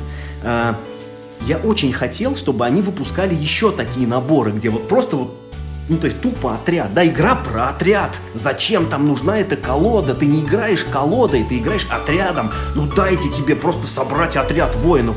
Чем это плохо-то, я не могу понять. Даже эту модель можно было сохранить. Ну, в смысле, с коллекционностью. Да? да бога ради, но только ты будешь не 30 карт с собой там, на турнир носить, а там сколько можно было там в одну, там 9, условно 10, может быть, карт, которые тебе вот это попадали. И вот когда как бы я поглубже вник вот в эту игру, да, я понял опять же, что у меня проблема э, в наличии колоды в этой игре. В ней все было хорошо, сражаться отрядом на отряд было дико интересно. Это прям лучшая часть была этой игры. Было много интересных свойств, необычные комбинации. Ты чувствовал, что прям это, ну, такое прям реально существо на поле боя, какое-то сказочное, которое ведет себя как-то интересно, которое там может куда-нибудь упрыгать далеко, или может кого-нибудь сожрать. Там были призраки, которые могли ходить сквозь там вражеские карты, насквозь проходить сквозь них. Было очень много вот разных таких штук, чего ну вот нет ни в мотыге, нигде больше этого нет. Но опять надо собирать эту проклятую Ну. колоду. Потом ты из колоды сдаешь себе 15 карт, и начинается урок математики. У тебя есть 24 золотых кристалла, 24 серебряных кристалла, и вот, значит, давай из 15 карт набери себе 9 на, значит, там, там условных этих 50 кристаллов. Там. И ты, елки-палки, да почему же я сразу не могу-то себя этот самый отряд собрать? Там было несколько карт, которые позволяли тебе во время боя, типа там из колоды что-нибудь достать, но их там были, ну блин, единицы. Игра была не про колоду, игра была вот про твой отряд. А вот э, вся вот эта вот, ну, чехарда с колодой, это, э, э, это нужно было только для того, чтобы, как бы, ну, вот это, э, сымитировать вот этот, вот этот вот, как бы, ну, рандом от прихода карт, да, который, ну, вроде как, видимо, ну, неотъемлемая часть всех этих карточных игр. Что ты должен быть завязан на рандом, ну, руки. И все твои старания э, ну, сводятся к тому, чтобы какая бы тебе рука не пришла, ты мог бы что-то хорошее сделать. Там, видимо, суть-то была такая же. То есть ты вот там э, 30 карт запихивал в колоду, из которых э, ну, на старте получал только 15. И вот этих 15 карт ты мог выбрать себе вот то, что тебе нужно. А 15 карт, а, как бы они у тебя уходили просто мертвым грузом. Ну, Миш, прекрасно понимаю, о чем ты говоришь, потому что сам вот считаю это самым неинтересным элементом вообще всех коллекционных карточных игр. Этот формат, он требует, чтобы игра начиналась еще до того, как ты сел за стол с соперником. Ты должен вот сидеть, что-то там выдумывать, ну или искать там в интернете эти готовые дек-листы. Так тогда смысла нет, понимаешь? И вот я тоже думал, что типа можно в этом самом, в интернете. А в чем смысл тогда? Ведь явно же эти игры построены вокруг того, Ну, что вот ты должен своим это, умом дойти. Это вот вопрос в том, как бы, что тебе от игры надо. Вот мне это неинтересно, вот доходить своим умом там и подбирать комбинации карт, да. Э, Мне интересно вот сидеть и играть. Да, согласен. И самое главное, вот э, я ставил себя, ну вот на это место, да что там ставил? Я же, в принципе, я пробовал этим заниматься. Даже вот в этих, ну, ну, в компьютерных вариантах этих игр, да, в которые я играл. Я, ну, я, я, в принципе, пробовал колоду себя составлять. И я вот, вот, вот это ощущение, когда вот ты сидишь, как бы, вот ты думаешь, что да, наверное, это сработает. Но ты ж проверить ты не можешь, пока не, не, не, не, не поиграешь. Ты сел, получил по щам, оп, не сработало, елки-палки, что ж делать? И ты вот как бы утерся, да, пошел новую колоду собирать. Вот меня это дико, ну, злит. Ну, это, это не весело, ну, не знаю, мне это не весело. Ну вот давай с тобой тогда поговорим об игре, в которой мы э, вместе как раз и играли, под названием Epic. Можно вот э, прям, а, прям вот э, ну, два слова. Вот, наверное, поэтому и тебе, и мне более-менее зашел вот этот вот карточный Аркхам. Тебе дают Там коло- готовые, да. Тебе сразу дают колоду, и твой декбилдинг сводится к тому, чтобы одну-две карты там, да, после каждого квеста туда э, добавить. Как, ну, я говорю, то есть, как мне показалось, это вообще ни на что не влияет. Ты туда можешь что угодно положить, ты даже, может, и не почувствуешь. Эпик. Вот мы э, с Мишей как-то недавно сыграли в эту игру. Э, она, по-моему, не очень известна так, что прямо у нас в стране. Это игрушка от создателей Звездных Империй, э, от White Wizard Games. Вот они выпустили э, Star Realms, которые стали очень популярным колодостроем и вышли у нас в стране и прогремели. У нас даже на игроконе турнир был по ним. А вот год спустя они выпустили Epic. И вот Epic у этой игры была такая же задумка, как вот Star Realms вышли квинтэссенции колодостроя. Там очень маленькие, э, как бы, ну, сама по себе игра маленькая. Маленькая коробочка, там 120 карт, 4 фракции, в каждой там по 30 карточек. Но по контенту, по содержанию она оказалась очень насыщенной, потому что там у каждой карты есть одно, два, три разных свойства, они комбятся между собой, они там заводятся еще как-то дополнительно. И когда ты играешь Звездные Империи, ты прям ощущаешь, что вот, вот все, что есть хорошего в колодострое, вот оно. Там не надо долго готовиться к партии, не надо раскладывать карты по стопкам, как в Доминионе. Там очень быстрые ходы, там можно атаковать соперника, там можно играть вдвоем, втроем, вчетвером, можно играть в формате каждый за себя, можно пару на пару, можно там все против одного босса. И вот это было очень круто. И когда выпускали Epic, они сделали, э, ну и говорили, вот мы сделали игру, которая дает вам самые лучшие ощущения от колодостроительных игр. Что такое Epic? Там Нет, тоже есть колодостроительных, а от коллекционных от карточек. коллекционных, да.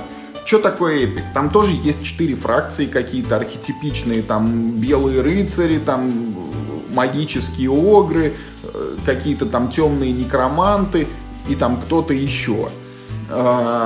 Типичная хай-фэнтези. Да, да, такое вот. Сюжета нет, без кстати. привязки, Сюжета да, нет. чему-то. И дальше, условно, там каждый ход ты можешь разыграть одну карту, иногда две.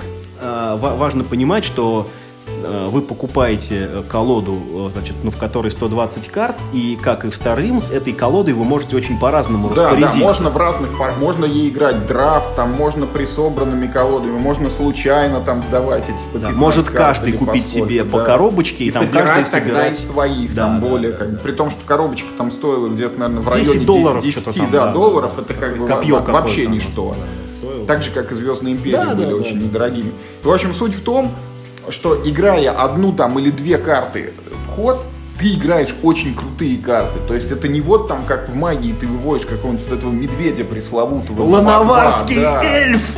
Да, ну, кстати, у наварского эльфа хотя бы было свойство, его тапнуть там можно Да, было. да, он- да, он как землю. носил, да. Вот, а тут ты выводишь какого-нибудь там 5-5, например, сразу чудовище, которое еще и съедает одного юнита противника. Это Или- самый слабый, например. да, или материалов. если ты играешь в заклинание, значит ты играешь сразу там Армагеддон, который отнимает там половину жизни у врагов. Вот. Или там выходит тебе лекарь, который хиляет вообще всех сразу. То есть вот карточки, они такие мощнейшие, вроде как вот м, Перекачанный, как будто бы. как бы что такое коллекционная игра, да? Ты вот начинаешь с хреновской рукой, без маны, потихоньку там раскачиваешься, тебе приходят в руку новые карточки, и вот потом наступает кульминация, когда ты там вот играешь что-то крутое, и за несколько ходов ты противника просто размазываешь. Вот именно с этого момента и начинается партия в эпик. Да, да, да, да, да. Как будто вы пропустили всю вот эту вот э, неинтересную часть, получили уже на руку все свои самые крутые, самые имбовые карты, у вас полные карманы маны, и вы можете разыгрывать, да, вот, вот все, что только вот вам нравится. Слушай, мы вот так прям, мне кажется, разрекламировали, почему мы с тобой не играем в нее все время. Ну, в смысле, я на самом деле с удовольствием. Мы с тобой сколько-то сыграли? Две партии, наверное, подряд, Наверное. да? Мы с тобой же, в принципе, э, ну, мы же не можем часто, в принципе, Да, но как-то нужно как собираться. бы признаться, что вот э, как у меня, откуда этот эпик? Вот когда вышли Звездные Империи, и в следующий год вот было объявлено, что эти же люди делают новую игру, я даже особо не читая вот э, про что она там будет, там знакомые знакомых знакомых попросил, в общем, мне с Эссена привезли этот эпик. Потом я в него сыграл и немножечко расстроился. Во-первых, ну, я все равно почему-то думал, что это будет как Звездные империи, только еще круче, да, что-то колодостроительное. Во-вторых, первый раз мы в него играли то ли втроем, то ли вчетвером, и э, без предварительного изучения правил, и сразу очень сильно забуксовали, потому что, ну, по большому счету, вот как мы сказали, Эпик это вот финальные ходы в МТГ, игра очень похожа на магию, ну только что там нет земель, да, а так вот там все юниты есть, заклинания, ключевые слова примерно такие же, и вот самый большой минус, там все вот те же свойства, типа первый удар, там пробивание, там, я не знаю, что-то еще, только они называются другими словами. И когда ты первый раз садишься в эту игру, ты видишь кучу ключевых слов, и не понимаешь, что они означают, тебе немножко нужно с ней свыкнуться, ну, как бы вот выучить этот язык, пусть он там словарь небольшой, но его надо знать, иначе ты будешь вот смотреть и все время лазить в правила. И вот нас было то ли трое, то ли четверо, и мы все время лазили в правила, и, в общем, по-моему, мы даже не доиграли первую партию, вот э, из-за того, что все просто отмахнулись и сказали, хватит, вот надоело уже листать там эти ну, буклетик этот, смотреть, что делает та или иная карта. А вот в формате вдвоем мы когда сыграли, было в принципе очень интересно и напряженно, и за счет того, что каждый вот играл какой-то мощный Армагеддон, были вот эти качели, когда вот в мой ход это значит я начинаю побеждать, вот Миша сходит тут, я уже там проигрываю из последних сил, там думаю, как, как, же бы, что бы мне сделать, чтобы вот прям не слить целиком. Поэтому в этой части игрушка крутая, и вот э, само по себе то, что оно тебе дает возможность там и драфт сыграть, да, и, и просто вот ты сдал себе все зеленые карты, играешь в зеленые колоды, вот э, мне кажется, у нее так-то большое будущее. Жалко, вот Мир Хобби, они что-то много лет подряд уже говорили, что вот-вот мы ее выпустим, там какие-то проблемы, что требовали какой-то суперкачественный картон для нее, там с какой-то черной подложкой, вот то ли его нет, то ли еще что. Ну, в общем, вот Эпик прям хорошая игра, тем более для тех денег, за которые ее продают. Даже вот я вот, правда, почему мы не играем все время Нет, да, мне даже захотелось, честно Да. сейчас в нее поиграть. А, вот есть один момент, который, наверное, стоит упомянуть про этот самый эпик. Ты очень правильно отметил э, ну, ее, вот ее главное достоинство в том, что каждый ход, когда ты свой ход сделал такой, ну все, я сейчас, короче, выиграю. Ну, то есть, ну, ну потому что э, каждый ход для противника, он просто опустошительный. Ты просто уничтожаешь противника каждый ход, и он там на последнем там гоблине, у которого там пол жизни осталось, и он не может даже атаковать, потому что он там типа, парализован твоим просто... Да, но твоим тут выезжает какой-нибудь сатана внезапно. Да, и ты такой, ну все, следующий ход победа. Ходит противник, и он просто... Ну, и он полностью оборачивает ситуацию наоборот, выводит там армию слонов, там какой-то с неба, значит, там льется какая-то, не, не, не знаю, там молнии, значит, там и громы. И теперь ты сидишь и такой, господи, боже мой, как же мне не проиграть-то? Наступает твой ход, ты берешь одну там эту карту и такой, о, да я сейчас его нагну. И, короче, опять все это. Это действительно, это прям очень круто. Но вот это, это же самое э, свойство, в общем, как мне кажется, вот этого эффекта удалось достигнуть благодаря тому, что игра, ну вот по крайней мере в, ну, в таком в базовом варианте, да, когда предполагает, что вот вы просто по 30 карт случайных себе сдали в колоду, и вот как бы вот этими колодами случайно составленными вы играете, э, она очень на самом деле случайная. И она от топ-дека зависит очень сильно. Наверное, э, ну, стоит дать игре шанс и попробовать, например, ну там драфтом играть. Или, например, и, Цвета. да. Ну вот я, кстати, вот, вот я очень сомневаюсь, что это сработает, что, например, там ты будешь только желтыми играть, а я только красными, и это будет интересно. Там, я, честно же, сомневаюсь. Помнишь, у них же есть там эффекты, которые на цвет завязаны, вот эта лояльность, там, что ты должен иметь вот карточку этой масти. Ну, ну это официальный, в конце концов, формат. Вот, вот э, здесь, ну, мне вот как бы такая мысль, что ну, когда вот э, а, а, авторы так поступают с игрой, вот вы можете играть так, а можете играть сяк, а можете наперекосяк, а можете По вообще... нормальному толком не сыграешь никак, да? Да, да, да. Да лучше бы вы один придумывали вариант, который был бы просто как бы, ну, ну, самый интересный. Я, я, кстати, не соглашусь вот именно применительно к этим людям, еще раз повторюсь, потому что в Звездной Империи хорошо играть и двое на двое, и один на один, и вот это в формате охотника, когда ты бьешь только соседа слева, и в формате босса, когда один против всех. Мы по-всякому играли, и везде было круто. Ну, может быть, может быть. Ну, да, наверное, Эпикус как бы, ну, стоит еще будет дать э, там какой-то шанс. И да, действительно жаль, что, не, что ее нет на русском языке. Это была бы прекрасная, э, ну, прекрасная игра, честно говоря, аналогов которой нет. Да. Она позволила бы вот играть э, вот в эти ну, как бы коллекционные карточные игры людям, которые не хотят играть в коллекционные карточные игры, ну, наподобие меня. Я вот, наверное, с большим бы удовольствием играл бы в игры наподобие э, вот этого э, Epic, чем ну, вот во все то, вот во что я поиграл за эти две недели. Возможно, тем более к ней тоже уже там выходили дополнения всякие по типу Star Wars. И опять же, сравнивая с Звездными Империями, у Эпика есть одно большое преимущество. Если в Звездных Империях ты получаешь кайф, вот ты набрал какие-то карты из колоды и все их вот там выкинул на стол, там они как-то между собой скомбились, там особо не надо думать, какую карту первой сыграть, какую второй, они там все практически у тебя завелись, все сработало, ты там внес сопернику и счастливый, там, счастлив набираешь следующую руку. Но тут все-таки надо думать. У тебя там пусть несколько ну, Тут на этом построена да. игра, да. Ты, ты играешь думаешь, в правильном как, порядке. Какую этого... бы сыграть, чтобы не проиграть вот в этот. Ну или наоборот, чтобы, да, как бы, чтобы сразу выиграть. Я, кстати, подумал, что мы с тобой полностью игнорируем э, Берсерк, который, ну вот сейчас Новый, существует, который, да, типа, который герой. Слушай, ну Берсерк герой. Ты в него играл вообще? Мы играли с тобой вместе, и ты помнишь мое мнение, что это картонный Хардстоун.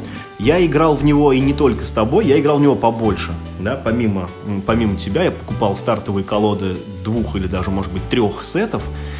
И, честно говоря, вот каждый раз, когда выходит новый сет со стартовыми колодами, я каждый раз хочу в него опять начать играть. Потому что надо отдать должное авторам, э, ну вот, Берсерк Герои, хотя изначально, э, ну, концепция, конечно, была очень сильно позаимствована у Хардстоуна, Хотя я, э, ну, я допускаю, что это, ну... Независимо. Да, что это одно большое самое. совпадение, потому что мы с тобой разговаривали с авторами э, Берсерка года за два, как вышел Да, да, Hearthstone, да. и уже И тогда они они, тогда описывали говорили, примерно вот то, что будет. будет. Да, да, да. А- Они как бы, ну, то есть, ну, не вдавались в подробности, но они уже говорили, что не будет поля, не будет движения, э, не будет этих там э, стоимости кристаллов, все будет в одной колоде, ты будешь просто их вызывать, и все будет проще, и, да. То есть, на самом деле, очень было похоже по описанию на то, что получилось. Так вот, но, э, нужно отдать э, должное авторам э, Берсерк Герои, с каждым э, новым выпуском, а у них там, знаешь, как идет, по-моему, вот если я, ну, я не специалист, могу, могу сейчас сильно как бы наврать, но мне так кажется, у них идет э, большой, э, ну, как бы такая большая арка, да, малая арка, большая арка, малая арка, большая арка, малая арка. Вот сейчас, по-моему, идет четвертая большая арка, или даже, может быть, пятая большая арка. Вот в каждой вот этой большой арке они вводят новые интересные механики, которые прям, ну, вот хочется вот попробовать, а как это будет на столе играться. Э, Не просто там, типа, одно-два новых свойства, а прям целое, ну, вот прям, как целое, ну, как бы новое нечто, которое, ну, например, ну, Ну, например. Конкретный пример. э, Сейчас идет у них какой-то такой типа стимпанковский, вот эта ветка, э, значит, сюжета, э, где много всяких механизмов, там всяких кибернетических рук, там, да, протезов и прочей всякой такой вот стимпанковской а- атрибутики, у них появился новый тип карт, который называется типа, ну, типа устройство там и как-то, или механизм. Суть в том, что эти механизмы, их можно один на другой вот класть бесконечно, и у них некоторые параметры при этом складываются, а вот свой, а текст карты только от самого верхнего механизма как бы остается. Ты как бы прокачиваешь одну карту, вот ты типа ее сыграл и начинаешь под нее мелкие модули, это, это, это у них называется модули. Т- такие как бы карты начинаешь подсовывать, и вот твой этот там базовый э, базовая вот эта вот, э, твоя карта начинает, например, там лучше атаковать, или там у нее больше жизней становится, или там, там еще что-то появляется, какие-то, короче, штуки. И также, я, ну, как я понял, можно делать и с героями, там, и с существами в некоторых случаях. Их можно э, прокачивать при помощи вот этих вот самых модулей. Но это выглядит, ну, как минимум, не безинтересно. И вообще, вот у Берсерка герои на самом деле тоже довольно гладкий игровой процесс. Там, ну, в, в принципе, у, меня нет вопросов к геймдизайну. Он, наверное, чуть помедленнее, чем Hearthstone за счет того, что э, все карты могут блокировать. Это не всегда, ну, это, эта фишка осталась из базового Берсерка. Если бы ее убрать, это был бы просто Hearthstone, да, ну, тут уж совсем было бы, наверное, некрасиво. Но это, конечно, замедляет геймплей. Как бы, ну, глупо с этим спорить. Опять-таки, вот самый лучший опыт игры э, в Берсерк Герой, который у меня был, это игра вот этими э, супер стартовыми наборами, которые стоят 290 рублей. Там сразу две маленьких учебных колоды, типа там по 20 карт или что-то в этом роде. И ты можешь сразу с кем-то в него поиграть. Там э, жизни у героев меньше, ну то есть они такие типа вот, да, уменьшенные. Или, э, ну вот, или вот мы играли с моим приятелем просто вот двумя стартовыми колодами третьего или четвертого цикла, когда такие белое такое было оформление, вот у всех карточек, прикольные тоже были. То есть, опять же, уже собранной колодой. И вот на, э, на том этапе, когда я играл, ну вот с моим приятелем вот этими двумя стартовыми наборами, у меня даже закралась мысль купить немножечко бустерочков и немножечко вот там подобавлять. Но опять же, я понимаю, вот сейчас я куплю бустер, вот там 10 карт. А если мне ни одна из них не нужна? Ба. А, В общем, ну, то есть я слышал, что это должно, по идее, работать так. То есть, как это у маркетологов в головах устроено. Ты вот потратил небольшую сумму денег, да, вот как бы ты это купил, а там прям вот тебе сразу все прям, и это круто, и ты такой, ох, круто, надо пойти еще купить, и идешь еще покупаешь. Или наоборот, ты купил, а там ничего нет. Ну, и ты, типа, по-крупному не обломался, там эти, там, типа, там, 150 рублей, ну, ничего страшного, ну, ну типа, пойду, типа, там, себе еще один куплю. Но в любом случае ты идешь и, и еще один себе покупаешь. Тут мы переходим вот к этому, Да, как бы, вот слушай, вот да, раз ты- финансовому раз ты моменту. об этом заговорил, вот это на самом деле то, что мне вообще категорически не нравится в коллекционных играх, это вот сама модель игры предполагает, что ты все время будешь что-то покупать. И это как раз вот э, то, что вступает в противоречие э, с твоей идеей, что лучше всего играется заранее собранной колодой, и плюс, ну вот, не всем, да, но, по крайней мере, нам с тобой неинтересно сидеть и вот эти колоды собирать. А, что тут можно сказать? Ну, во-первых, мы сейчас еще перейдем и поговорим об игре Keyforge, которая вроде как вот этот элемент весь выкинула, да, но... Наоборот, довела до абсурда. Ты должен покупать уже не бустеры, а колоды. Понимаешь, каждый раз. Ну да, но я хотел сказать, она этот элемент выкинула, но вот вывернула с другой стороны все равно твой карман наизнанку. Вот, но в целом, как бы, это вещь, которая, ну вот, что такое настольные игры, да, в моем представлении? Это прекрасное хобби, когда ты купил себе коробку и играешь в нее много раз. Но это у нас тема будет... Как про консоли, да? Купил да, и играешь. Да, это будет тема там для отдельного вообще подкаста, но суть в том, что вот разовая покупка и дальше у тебя неограниченная вот ну, неограниченное громко сказано, ну, но типа долгоиграющий фан, да. Десятки, да, часов ты можешь за этим провести. Да. На, на, в жизни это, конечно, далеко не всегда так происходит, но, по крайней мере, вот старые игры, там всякие колонизаторы, тикет турайды, когда они у нас только появлялись, это именно так и было.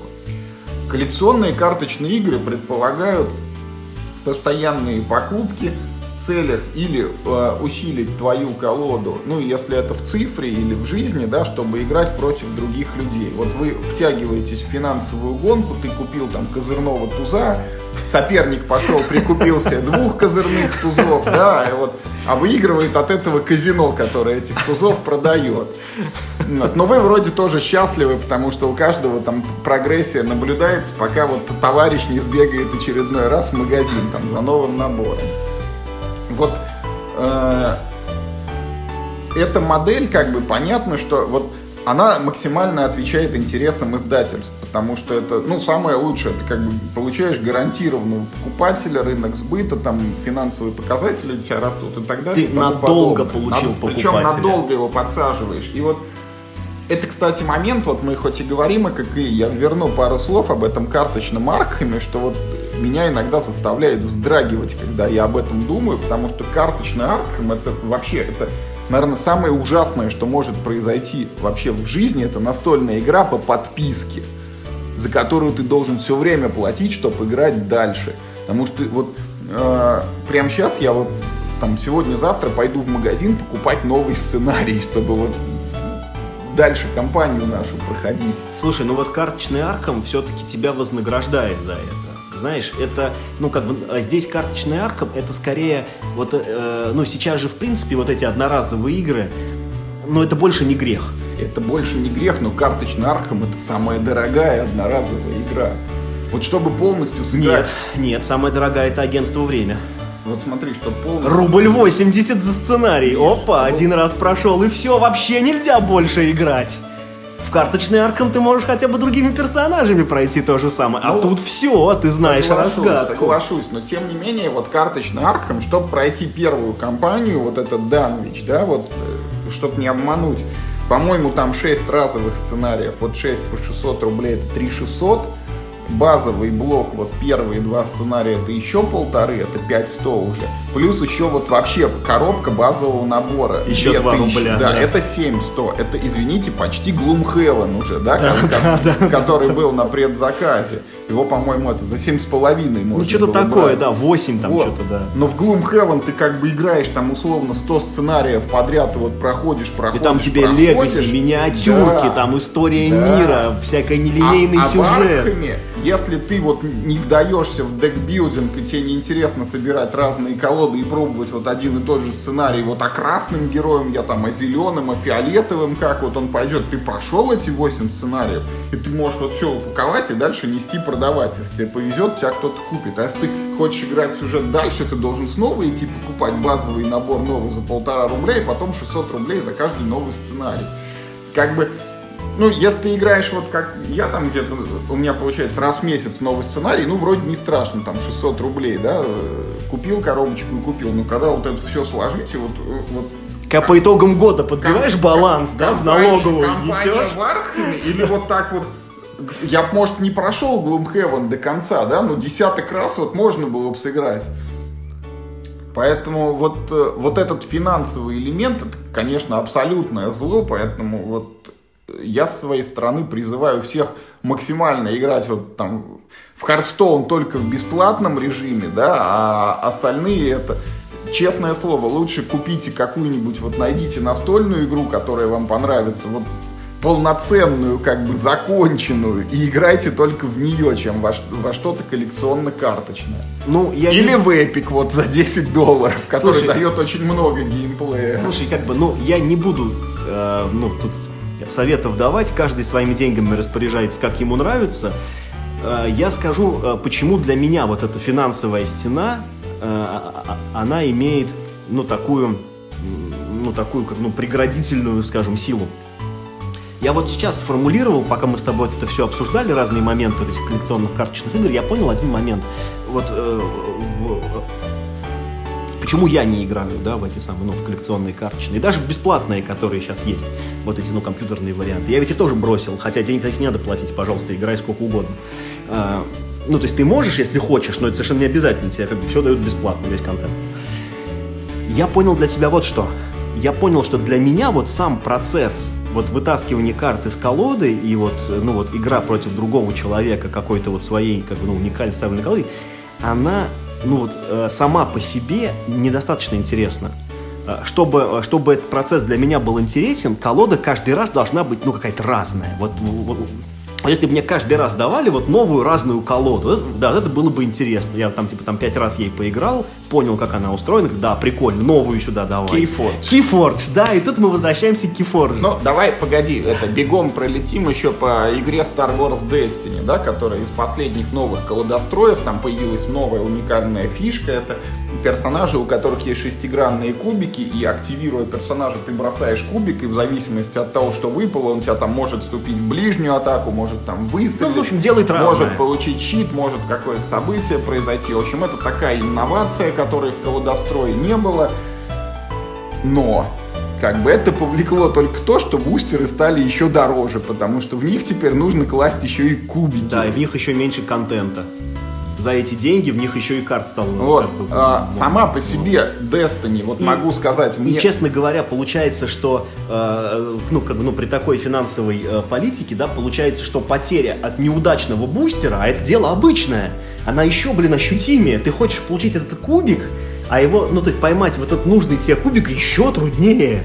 Более того, там э, у персонажа может быть два кубика, поэтому ты, например, какого-нибудь Дарта Вейдера должен в двух бустерах отыскать, чтобы полноценно им играть. Поэтому вот сама игра очень классная, я даже вот э, это редкий случай, только что агитировал против, но вот именно Destiny можно брать там стартовый набор, который стоит где-то там 1200 рублей. Да, вот, конечно, да, конечно, 1200. Тысяча... Тысяч Ты... больше. Ну, не буду врать, короче. Это на одного человека, Да, да, стартовый набор там э, этой э, Леи, господи, как ее там звали? Рэй. Да, Рэй и стартовый набор этого Кайла Рена. Вот это, ну, почти полноценный, да, там должно быть 30 карт колоде, а в стартовом наборе у тебя их 20. То есть вот почти полноценная стартовая колода, ими можно играть друг против друга, но, по крайней мере, я наиграл там порядка 10 партий и не Ну. скажу, что мне надоело. Ну вот за эти деньги это как бы достаточно геймплея. Ну, как бы, скажем так, нет ощущения, что играешь обмылком, как обычно бывает от стартового набора Да. любой коллекционной игры. Ты, ты как бы купил, заплатил кучу денег и такой, ну и что? Половины функций тут даже нет. Вот, и э, если бы там выходили какие-нибудь еще стартовые наборы, может быть, их можно было тоже брать, уж, по крайней мере, это было бы там вот не хуже, чем ситуация с этим карточным Аркхемом, который тоже там новый наборчик, в нем 60 карт, он стоит 600 рублей. Это, извините, у нас не- каждая настольная игра новая, в которой есть 60 карт, там, бывает и дешевле ее предлагают. Особенно вот мы про археолога, когда эти, фу, элементарно вот с тобой рекламировали все. В общем, Destiny игрушка классная.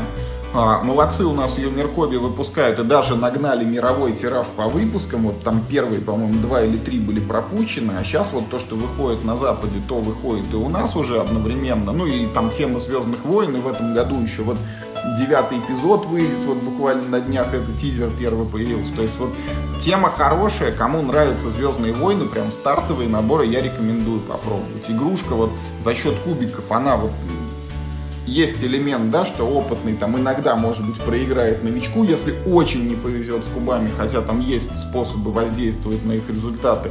но вот само по себе ощущение не такое, как от обычных коллекционных игр. Это совсем не магия, хотя, ну, по смыслу близко. Там персонажи, усиление у них, и, и нужно бить друг друга. Я в таких случаях всегда рекомендую, зайдите на барахолку, ее много на барахолке, купите себе как бы, да, стартовые наборы на барахолке. Я уважаю политику издателя, но не обеднеет он от того, что кто-то купит второй раз э, тот же самый набор с рук. Попробуйте, если вам это зайдет, то как бы да, потом мимо магазина издателя вы как бы все равно никуда не денетесь, вы пойдете и купите эти, эти бустеры, потому что это так работает, парни. Вот. Но действительно, это за многие годы э, первый такой коммерческий серийно выпускаемый продукт с каким-то другим ощущением от геймплея внутри.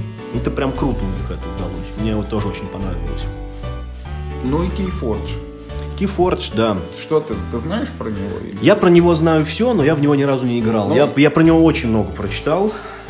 Я тоже ни разу не играл. Вот что мы знаем о Keyforge? Это идея уникальных колод, когда ты Это покупаешь... супер смелый эксперимент, да. во-первых, да, который придумал, собственно, Гарфилд, который, в принципе, придумал все эти коллекционные карточные игры. И он придумал смог Magic его реализовать только сейчас, потому что вроде как только сейчас там появились Ну, научились печатать дешево маленькие тиражи, да. да.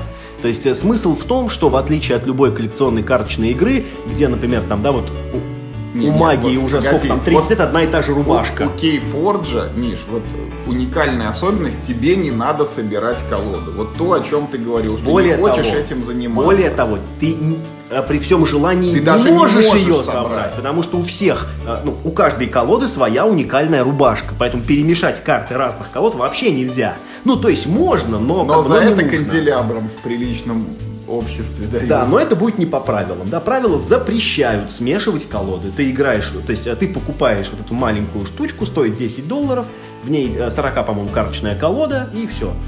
Они ну будут и... все разные, и еще как бы сама игра Купил вроде, и играешь. Вроде тоже разная, потому что тут не нужно там запускать существ и бить соперника, тут нужно ковать какие-то ключи. Нет, ты, э, ты не вполне прав. Давай, значит, я тебе примерно, Давай. да, значит, э, в двух словах расскажу правила. Как и в любой коллекционной карточной игре, существует, ну, вот, в принципе, в базе карт, э, ну, несколько, как бы, фракций. Тут их, по-моему, что-то типа 7. Э, в каждой колоде будут перемешаны существа трех фракций, да, в разных пропорциях. А, то есть, а, ну, вернее, как, а, они будут примерно поровну. Примерно треть будет там красных, примерно треть оранжевых и там треть черных, например. Вот вам такая попалась колода, красная, оранжевая, черная. В свой ход э, ты получаешь руку, там, там условных 7 карт, ты выбираешь масть и можешь сыграть все карты этой масти. А другие карты никакие не можешь сыграть, ни при каких условиях. Ну, только если вот эти карты, вот э, те, что ты сыграл, позволяют тебе это. Но я так понимаю, что это, э, это скорее исключение, чем правило. То есть, а, а, а, опять-таки, нет никакой там маны, которую нужно накапливать, чтобы играть крутые карты. Тут ограничение устроено тоже более современно, более умно, по-другому. Ты, э, во-первых, ты каждый ход можешь играть что-то классное, потому что, ну, ну, ну то есть что-то классное вот у тебя в руке есть, ну, ты, ты называешь эту масть и играешь вот то, как бы классное, что у тебя есть. Там также нужно выводить существ на поле, они также дерутся между собой, но как бы немножко по-другому. То есть, например, у тебя есть существо там силой 10, у меня есть существо силой 8. Вот ты атакуешь мое существо, мое существо погибает, но отнимает 8 у твоего да, и у тебя остается существо силой 2. То есть у них больше нет защиты, только один параметр на, на существо, как бы такая вот сила, да, и они такие типа как взаимоуничтожаются, просто э, ну, слабое вычитается просто и сильного, оставляя его раненым в этом таком жалком состоянии, что ну, по логике вещей должно привести э, к большой ротации существ на поле, потому что даже какой-то там очень, очень жирного парня можно по мелочи э, застрелять по, по 5, по 4 жизни, там каждый ход у него можно отъедать, и как бы он рано или поздно помрет от этого все равно. Э, и суть игры действительно там не победить противника, там не свести его жизни к минимуму, хотя, э, ну, как бы тоже есть проигрыш по тому, как ты не можешь взять карту из колоды, ну, или, или, или как-то по-другому это сформулировано, ну, то есть просто по, э, по исчерпанию вражеской колоды тоже можно победить. Но суть в том, чтобы действительно выковать эти самые там три ключа.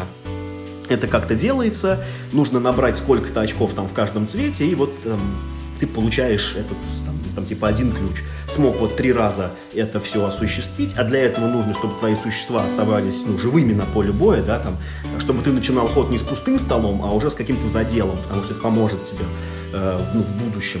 И э, как только ты третий ключ отковал, э, в общем, победил. И игра тут уже предполагает, это уже какой-то, ну, новый уровень вот этого... Э, Ну вот смотри, какие новый уровень игры в, ну, в случайной циферке, да? Что тут ты даже...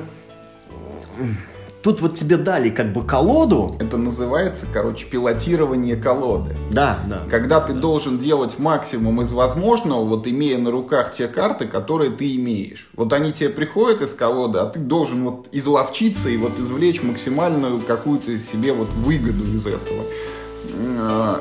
Keyforge вот чем хороша опять, хотелось бы сказать, да, вот ты не собираешь колоду, ты получаешь сразу готовое, но вот те минусы, о которых говорили, вот ты можешь купить неудачный бустер, а тут ты можешь купить неудачную колоду. Или, может быть, ты купишь удачную колоду, но твой товарищ купит другую колоду, которая просто в формате там камень, ножницы, бумага, ты будешь ему проигрывать всегда.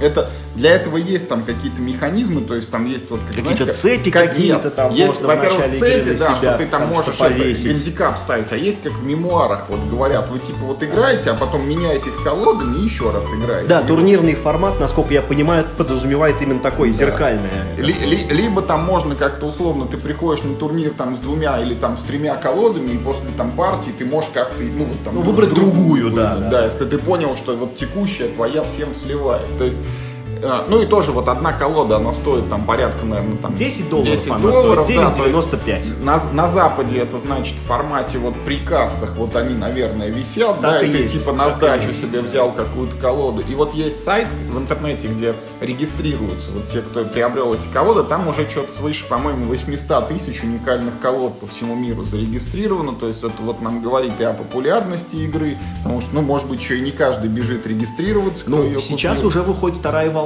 То есть, я, я сколько понимаю, прошел вот год или чуть-чуть поменьше, и уже выходит вторая волна вот этих вот карт. Уж, уж я не знаю, будет ли, ну, то есть, можно ли будет играть второй волной против первой на турнирах. Ну, ну как бы на кухне-то вам ясно никто не запретит.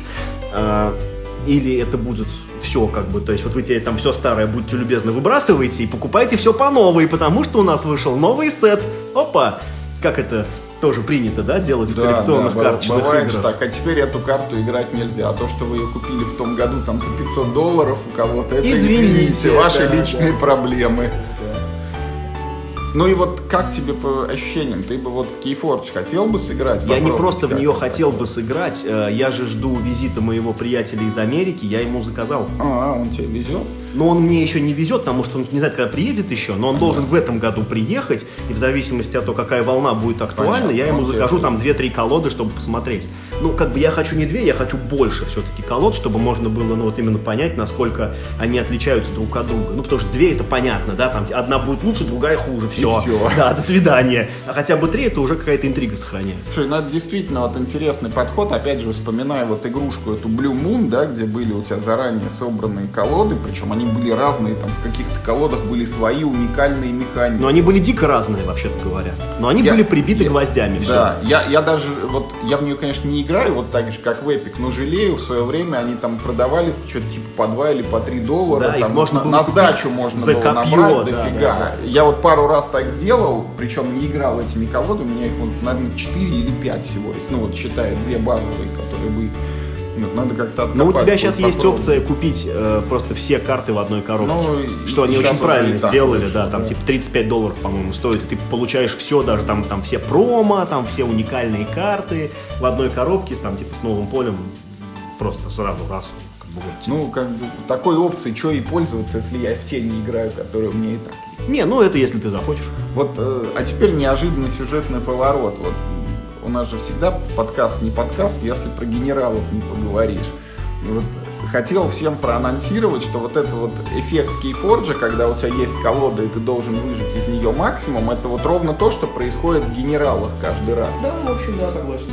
В ней только есть, ну, как бы шесть разных колод, Причем они не то, что друг против друга побивают, а там еще вот этот командный формат задействуется, потому что ты не в одно лицо играешь, а должен советоваться соперниками. Но у каждой колоды есть свои плюсы и минусы, свои возможности, и для успешной игры ты должен знать, что может сделать твоя колода и что могут сделать соперники, и ориентируясь на текущую ситуацию на поле, вот выжимать максимум из тех карт, которые есть у тебя на руке. Это очень классный эффект, вот благодаря этому в том числе мы до сих пор играем в генерала, перевалив уже за две сотни партий.